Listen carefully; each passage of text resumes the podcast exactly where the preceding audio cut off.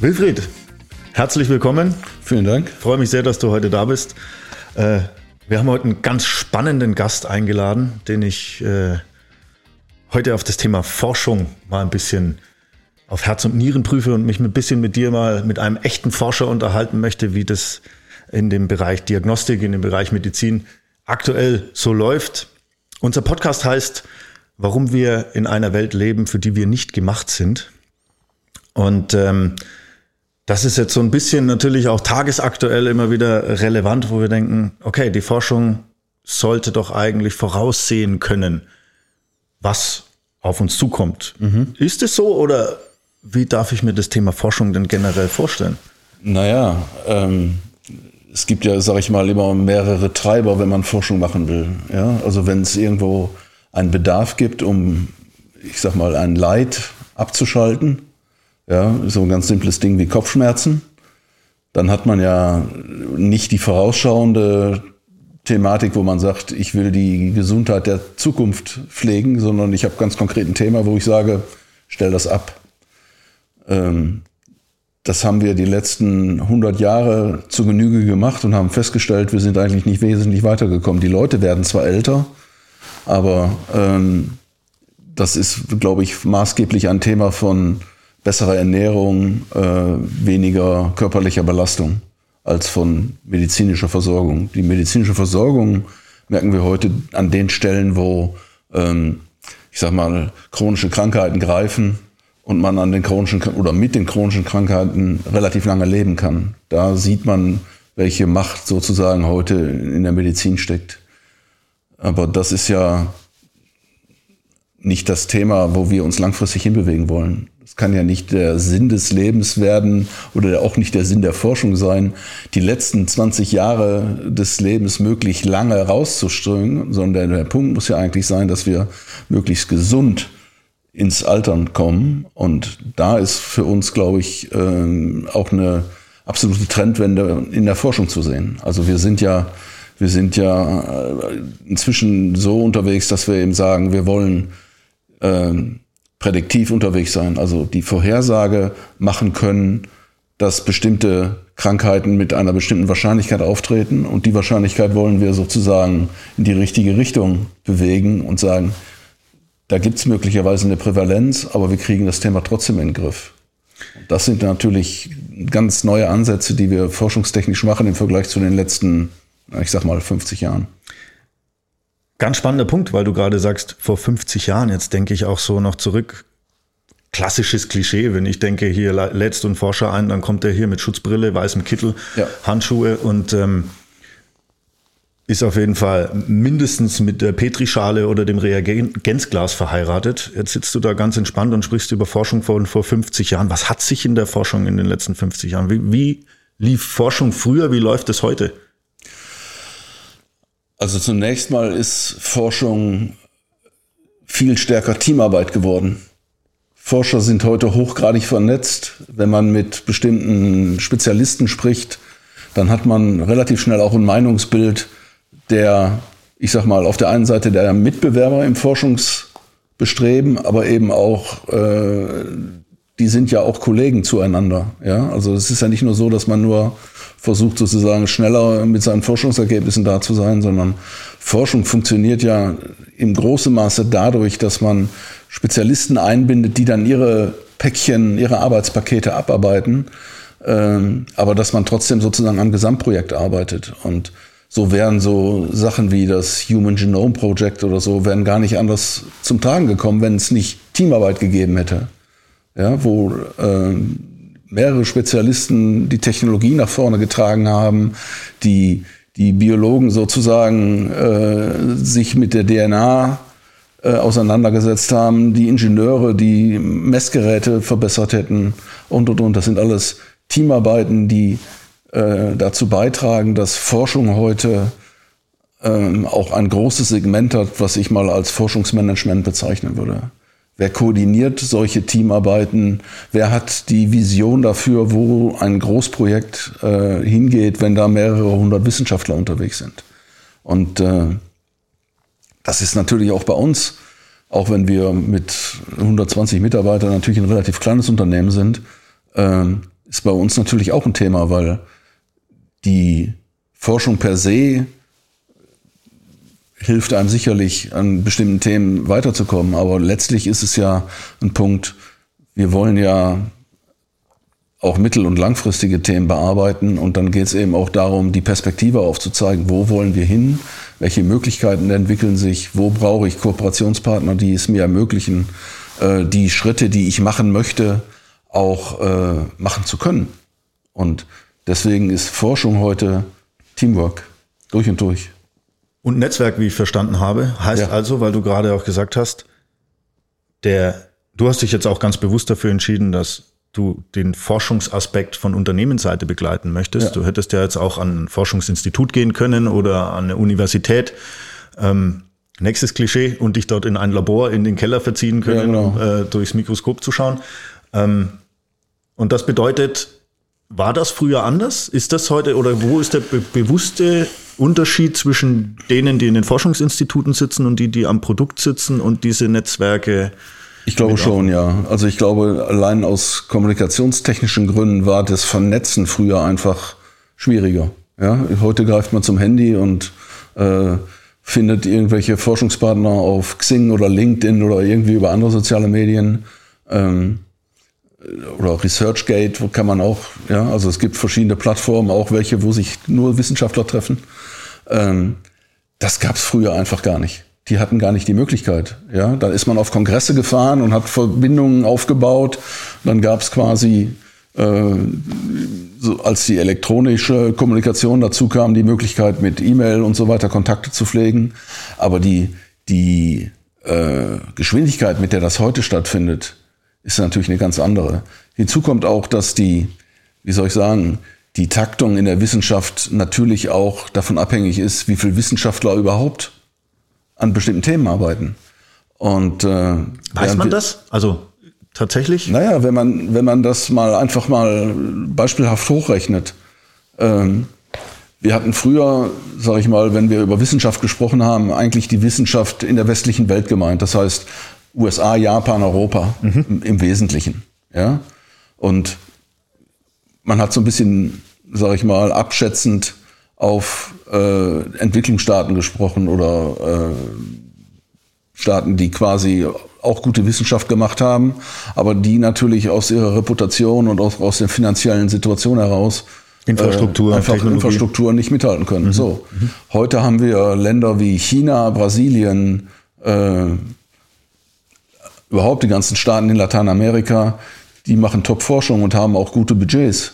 Ja, und auf einmal bewegen sich auch Themen ganz anders, weil man gemerkt hat, okay, wir sind zwar mit unserem Blickwinkel auf der westlichen Welt unterwegs, aber äh,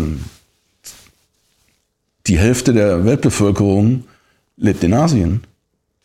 Ja, oder fast und haben die, die gleichen Gesundheitsthemen wie die westliche Welt. Ja, die sind jetzt auf der Überholspur und äh, fangen jetzt quasi an und holen sich die ganzen Zivilisationskrankheiten, die wir seit 50 Jahren versuchen zu bekämpfen, holen die jetzt auf. Ja, Arteriosklerose war vor 30 Jahren in China überhaupt kein Thema. Inzwischen ist das genau wie in, in den anderen westlichen Staaten Todesursache Nummer eins. Ja, und da sieht man einfach, wie, wie Verhalten, und damit meine ich jetzt nicht nur sozusagen das Verhalten eins zu eins, sondern auch das Verhalten ganzer Gesellschaften, wie das dazu beiträgt, dass wir quasi äh, auf der einen Seite geistig in eine Komfortzone wandern, die körperlich aber offensichtlich nicht das ist, was wir brauchen. Ja, und ja, ja. das heißt, wir, wir machen uns selber äh, abhängig davon, Kompensationsarbeiten zu machen, weil wir uns tagtäglich ungesund verhalten. Wir bewegen uns zu wenig, wir essen nicht vernünftig. Äh, das sind alles Faktoren, die äh, eine riesige Auswirkung haben. Ja? Also gerade Essen und Bewegung ist, glaube ich, das Thema schlechthin, wenn wir über Gesundheit langfristig reden wollen. Können wir gleich nochmal drüber sprechen, wie wir gerade da forschen. Ich ja. habe vorhin von dir gehört allerdings, dass wir ja auch älter werden. Das ist ja nachgewiesen. Ne? Der Mensch ja. wird älter. Hast du auch gesagt, hängt auch ein Stück weit an, der, an den Lebensumständen heute zusammen, also unter anderem auch Ernährung. Ähm, stellt sich dann natürlich die Frage, dieses Thema Bewegung und Ernährung auf der einen Seite äh, in den Konflikt zu stellen, dass wir trotzdem älter werden. Also offensichtlich machen wir ja was richtig, dass wir genau. älter werden. Hat man das erforscht, warum das so ist dann? Ja, also es gibt da unterschiedliche Ansätze, aber der wesentliche, der Wesen, die wesentliche Taktgebung kann man eigentlich in der äh, guten Grundversorgung mit Ernährung, also ernährungsbasierte Grundversorgung sehen. Ähm, wir haben definitiv kein Kaloriendefizit. Ähm, wir haben möglicherweise die Kalorien in den falschen Lebensmitteln, ja, aber äh, wir haben kein Kaloriendefizit mehr und äh, wir sehen eben, dass die Lebenserwartung insbesondere da steigt, wo sozusagen die Grundversorgung äh, ohne Probleme möglich ist. Wir haben keine erhöhte Lebenserwartung in Afrika. Ja, ja? ja. Wir haben die erhöhte Lebenserwartung in Europa, in Amerika, in Japan und jetzt zunehmend in China. Aber das sind natürlich alles Themen, die quasi am Ende mit der einfachen Versorgung der Gesellschaft mit Lebensmitteln zu und erträglichen Preisen. Gesamtlebenssituation. Gesamtlebenssituation, ja. Also wie viele Leute arbeiten heute noch körperlich anstrengend im Vergleich zu, ich sag mal, den 50er oder 60er Jahren des letzten Jahrhunderts, ja. Also ich weiß, meine Eltern, meine Eltern haben noch körperlich gearbeitet, zumindest in den jungen Jahren. Ja, da war Handwerk und äh, Industrie eben auch körperlich ganz anders belastend. Das sprichst du natürlich jetzt auch Entwicklung an, die auch in der Forschung sich widerspiegelt, nämlich Automatisierung, Absolut. Digitalisierung, Absolut. gutes Thema, wo du vorhin angesprochen hast, die Netzwerke, heute greift man das Handy raus. Ähm, also es geht ja auch sehr viel über Technologie, über, über Daten. Ja, klar. Ich meine, lass uns mal eine Stufe tiefer gehen, wenn ich jetzt dann nämlich genau in so eine Forschungsthematik reinkomme. Du hast gerade über Ergebnisse kurz gesprochen und gesagt, okay, das sind mal Erkenntnisse, die wir gewonnen haben. Aber wie kommt man eigentlich zu den Ergebnissen? Wie funktioniert so eine Studie heute? Ja, müsste man eigentlich zwei Schritte nochmal vorher setzen. Also was sich in der, in der Wissenschaft natürlich auch massiv verändert hat, ist der, die Möglichkeit der im Umgang mit Datenmengen da haben wir ja inzwischen eine ganz andere Blickrichtung. Seit das Human Genome Project sozusagen, also wo die, wo die menschliche DNA einmal komplett sequenziert worden ist, hat man noch gesagt, okay, da brauchen wir riesige, riesige Datenspeicher für.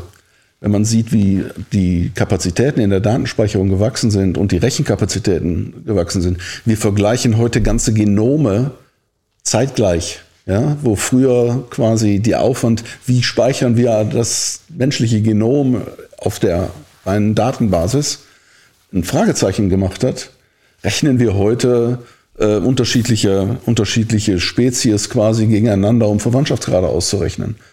Auf dem Komplettgenom nicht mehr auf der Basis eines einzelnen Gens, was man mal ursprünglich gemacht hat, wo man gesagt hat, okay, die Abstammungsverhältnisse kann man an bestimmten Daten festmachen. Mhm. Wir rechnen heute ganze Genome gegeneinander. Ja? Da werden Datenmengen bewegt, die waren vor 10, 15 Jahren noch völlig undenkbar. Und das ist es dadurch schneller geworden? Weil, also die Frage ist ja, also es ist unter dem deutlich komplexer geworden. Ja, würde sich nämlich auch die Frage aufdrängen, aber wir haben Es war zwar einfacher, aber du hast die Möglichkeit nicht gehabt. Dann ist doch für mich die Frage, warum ja, die wie Frage sind wir ist, überhaupt vorwärts gekommen dann? Ja? Die Frage ist, was ist der Entwicklungsschritt? Ne? Ist der Entwicklungsschritt, dass man an Wissen gewonnen hat? Ja. Dann definitiv. Ja. ja. Also wenn sich früher unser Wissen, wonach auch immer das gemessen wird, in 10, 15, 20 Jahren verdoppelt hat, ist man heute in einer Taktrate von anderthalb Jahren.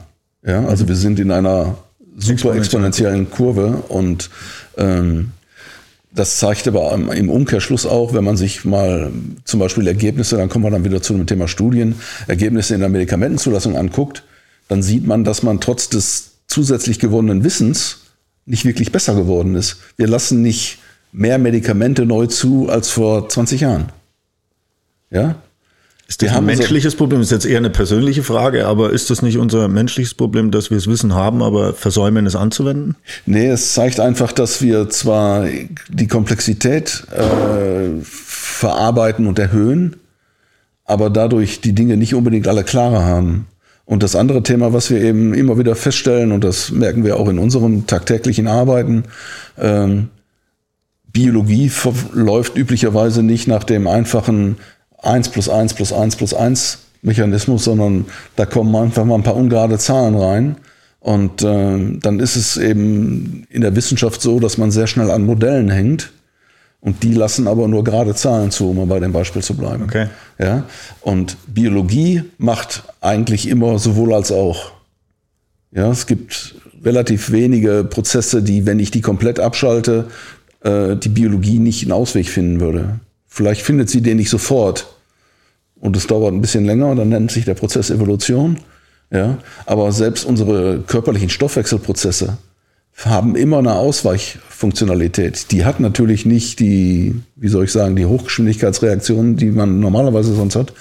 Aber dass sich Prozesse komplett abschalten, findet man eigentlich relativ selten. Ja? Und die, die sich komplett abschalten, sind die, die uns am Ende von äh, Bild sozusagen als Krankheit vor uns liegen.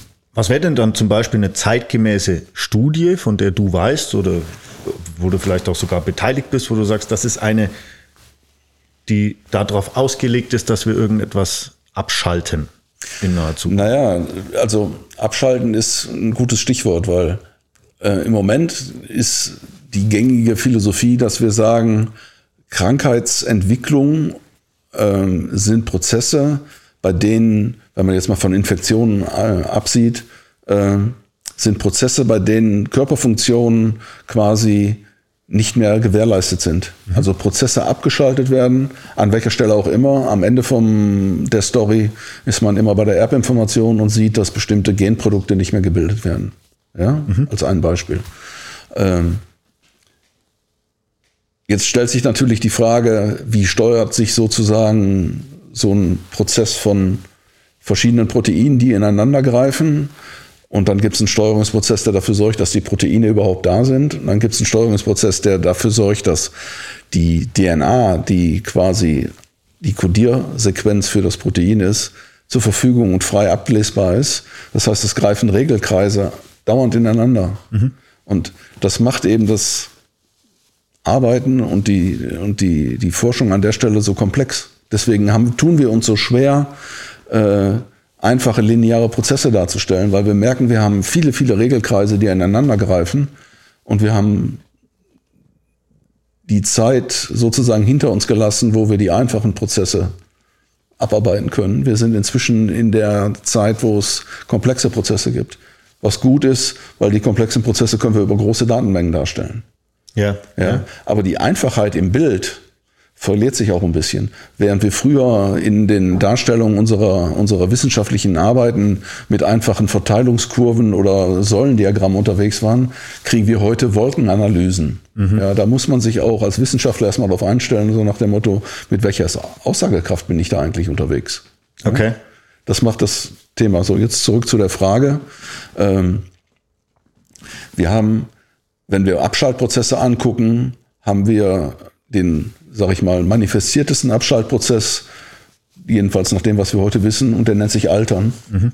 Ja, also wir gehen im Moment davon aus, dass der Alterungsprozess ein graduelles Abschalten von bestimmten Genbereichen ist. Die Proteine werden nicht mehr gebildet, der Regenerationsprozess findet nicht mehr statt, der Körper altert. Ja? Regenerationsprozess der Zellen. Der, ja, nicht nur, nicht nur der Zellen, auch ganze Gewebe, Gewebe der Körper okay. insgesamt. Ja? Also Knochen, alles. In allen Ebenen, in allen Ebenen. der Funktionalität. So, und wenn, wenn das so ist, dann müssen wir uns natürlich überlegen, wenn wir gesund altern wollen, kriege ich sozusagen bestimmte Prozesse davon reversibel. Und wir wissen eben heute, dass gerade die Steuerungsprozesse, die auf DNA-Ebene stattfinden, von denen man lange Zeit geglaubt hat, wenn es passiert ist, ist es passiert, geht nicht mehr zurück, dass das eben nicht der Fall ist. Also gerade der, der Schritt der DNA-Methylierung der, von dem weiß man eben, dass er quasi einer der relevanten Schalter ist, die auf DNA-Ebene stattfinden. Ähm, der ist reversibel. Ja. Und äh, da ist eben die Kunst, jetzt Entwicklungen voranzutreiben, die einem helfen, den Prozess zu verstehen und gleichzeitig äh, Untersuchungen zu machen, die die Reversibilität dieses Prozesses. Äh, Lassen sich da Pauschalaussagen treffen? Also in, im Sinne von, wir können da simpel unterscheiden zwischen Männer müssen das machen, Frauen müssen das machen. Das wäre super, ja. Ist aber noch nicht so. Oder? Nee, da sind wie, wir. Wie würde da jetzt aber eine Studie ablaufen, um da zu einem nächsten Fortschritt zu kommen, zu einer weiteren Erkenntnis in genau diesem Methylierungsprozess? Ja, also letztlich ist es ja so, was man, was man sich anguckt, ist, wenn man auf der DNA-Methylierungsebene sich Prozesse anschaut, man ist sozusagen auf einem Level einer, einer Kaskade von Prozessen. Ja, und äh, die Kunst ist es eben genau diese Kaskade mal darzustellen, zu verbildlichen und zu sagen, okay, was passiert an welcher Stelle, wie hängen die komplexen Systeme ineinander? Und äh, daraus dann Ableitungen zu machen und zu sagen, okay, wie könnte mein Modellsystem für einen, eine reversible, reversible äh, Methylierung an einem bestimmten Gen aussehen. Mhm. Weil von dem weiß ich, wenn ich das wieder aktiviert kriege, dann werden meine Haare wieder schwarz. Als Beispiel. Ja, ja? ja Oder okay. kommen überhaupt wieder. Kommen überhaupt wieder. ja. Äh, nur mal jetzt, um einfach mal so ein Beispiel in den Raum zu stellen.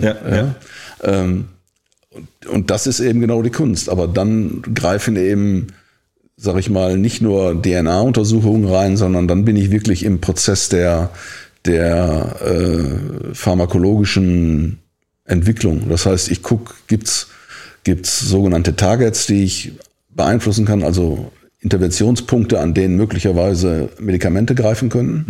Mhm. Ja? Äh, oder habe ich ein ganz anderes prozessuales Thema vor mir? da ist die Biologie leider oder Gott sei Dank eben sehr vielfältig.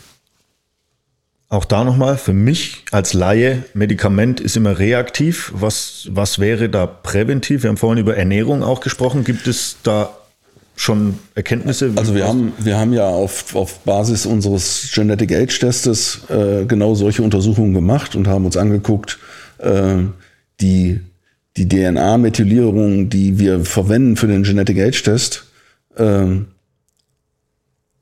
ob man die sozusagen reversibel schalten kann. Und siehe da, da gibt es tatsächlich Prozesse, die zeigen, man kann mit den Maßnahmen, die wir jetzt in unseren Modellen verwendet haben, solche Prozesse tatsächlich reversibel gestalten. Wir haben da noch keine tiefgehende Studie zugemacht. Das ist auch nicht so ganz trivial und auch nicht ganz billig.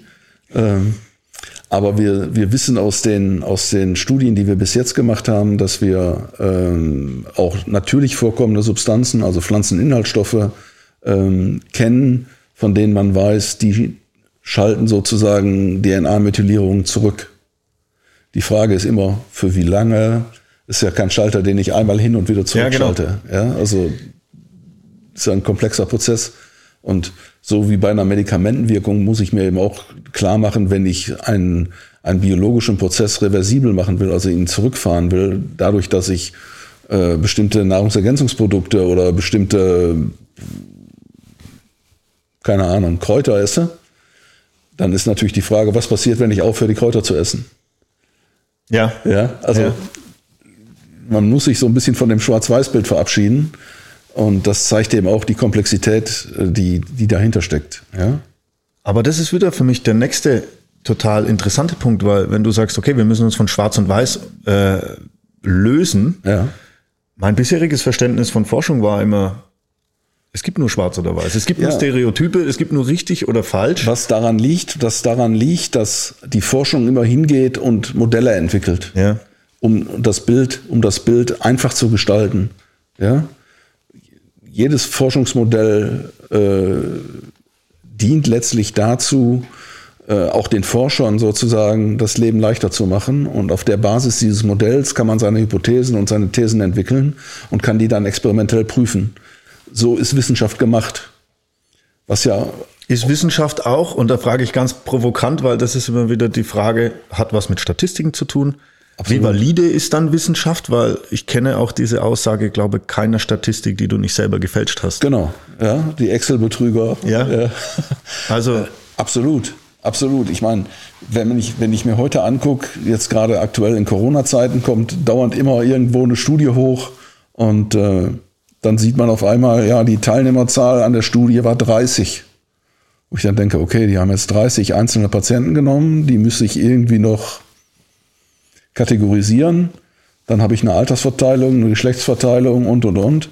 Wie aussagekräftig wird es denn, wenn ich nachher in einer Kohorte, wo ich sage, die repräsentieren jetzt einen bestimmten Bestandteil meiner Altersgruppe und ich habe da eine Zahl stehen, die heißt eins oder zwei. Wie stark hänge ich denn da vom Zufall ab? Mhm. Dann, ja, auf der anderen Seite muss man sich auch darüber im Klaren sein, wenn man direkt Studien mit 100 oder 1000 Teilnehmern haben will. Erstens muss man die Leute mal dazu gewinnen und überzeugen, mitzumachen. Das ist nicht so trivial, das merken wir auch immer wieder. Ähm, aber deswegen sind ja zum Beispiel eben diese, diese Impfstudien mit 40, 50.000 Teilnehmern gemacht worden, um dann eben auch in die Statistik reinzukommen und zu sagen, okay, wenn Nebenwirkungen auftreten in einem Fall von 1 zu 300.000, wie es jetzt bei diesem Gerinnungsproblem war, ja, und ich aber nur 50.000 Leute in der Studie hatte, dann werde ich möglicherweise dieses Thema nie sehen. Ja. Wenn ich dann aber sozusagen in die, in die Masse gehe, in die Masse gehe ja, und Millionen von Menschen impfe, dann habe ich unter einer Million drei Fälle. Ja, das ist dann das Thema, wenn Statistik ins reinkommt, wo man einfach sagen muss, wie viel Test muss ich machen, um die maximale Sicherheit zu kriegen. Im Gegenzug muss man sich natürlich fragen, äh, wenn so eine, wie jetzt aktuell, eine Pandemie kursiert, wie viel Sicherheit will ich denn wirklich haben oder wie viel Sicherheit brauche ich denn? Ja, also da muss man sich auch dem, dem Thema mal offen stellen und sagen, äh, 1 zu 300.000 ist schon extrem selten. Ja. Also, ein, ein, Thema, das uns noch weiter beschäftigen wird, absolut. ebenso wie die Forschung, da bin ich, bin ich sehr gespannt. Ähm, absolut. Aber das, äh, das zeigt eben im Gegenzug auch, ähm, wie stark wir von einer guten äh, Begleitung, Beschreibung der Prozesse aus der Sicht von Mathematik und Statistik äh, abhängig sind. Ja? Also wir machen heute, wenn wir unsere Analysen machen, äh, eigentlich immer direkt eine Signifikanzberechnung, wo wir sagen, wie sicher sind wir eigentlich, dass unsere Daten so sind, wie sie sind. Ja, also wenn man sich Streuungen anguckt, wie hoch ist mein Streuungsbereich, wie hoch ist mein Sicherheitsbereich da drin, das sind heute Dinge, die eigentlich automatisch mitlaufen. Vor 50 Jahren hat da kein Mensch drüber nachgedacht. Ja, ja glaube ich. Ja, also glaub das ich. sind einfach Dinge, weil die, die Fähigkeiten sind ja auch ganz andere geworden. Heute nehme ich den Datensatz, spiele den in bestimmte Softwareprogramme ein, die berechnen mir das quasi im Vorbeigehen. Ja, früher hat man die Zahlenkolonnen in irgendwelche äh, Rechner gehackt, wenn es gut war. Ansonsten hat man die selber aufaddiert und fing dann an, die prozessual durchzurechnen. Äh, ist natürlich ein ganz anderer Aufwand. Ja. Absolut. Wilfried, wir werden dich mein Takeaway gerade nochmal einladen. Wir werden nochmal über Studien sprechen. Ich glaube, es gibt noch ganz viele Ansatzpunkte aus der Forschung, die ich Jede da Menge. mega spannend finde und auch gerne teilen möchte. Vielen Dank erstmal bis hierhin für die Einblicke. Was wir mit unseren Gästen immer noch machen am Schluss ist, äh, eine abschließende Frage zu stellen, die sich eher persönlich auch befassen mit dem Thema einfach gesund, einfach ungesund. Mal aus Sicht eines, eines Forschers, was sind so Hinweise oder Tipps, die du irgendwie für dich erkannt hast schon äh, also und die du, die du teilen möchtest mit, was ist aus, aus Sicht eines Forschers einfach ungesund und was ist einfach gesund? Ja, also ich bin schon seit, seit längerer Zeit dabei und habe meine Ernährung ein bisschen auf andere Schwerpunkte gesetzt. Also ich esse weniger Fleisch als früher. Ja. Ähm, aber dann, wenn ich Fleisch esse, dann bitte in einer vernünftigen Qualität. Ähm, und äh, bedingt durch diese Corona- Homeoffice-Lockdown-Situation, wo doch viel quasi nach Hause verlagert worden ist, äh, habe ich wieder angefangen ins Fitnessstudio zu gehen. Ja, okay. Und also mehr Bewegung. Und weil ich einfach gemerkt habe, dass diese Bewegung vom, ich sag mal, vom Schlafzimmer ins Badezimmer, ins Arbeitszimmer, zur Küche und wieder ins Arbeitszimmer, dass das eben doch extrem zu wenig ist. Ja, also die berühmten äh, 20 Kilometer, die wir mal zu Steinzeit Zeiten gelaufen sind am Tag, äh, da komme ich sowieso nicht hin. Aber ich kriege ja im Moment noch nicht mal meine zwei Kilometer hin, wenn ich im Homeoffice bin, weil ich eben einfach merke, da bewegt sich eben. Und ja. da sehen wir, am Ende ist der Forscher genau. auch, auch Mensch und auch kämpft Mensch. mit den gleichen ja, genau. Themen und wie wir alle. Insofern mehr Bewegung, gesundes Essen. Genau. Und äh, über alles weitere sprechen wir beim nächsten Mal. Sehr gerne. Wilfried, vielen Dank für deinen Besuch, vielen Dank für die Einblicke. Sehr gerne, jederzeit wieder.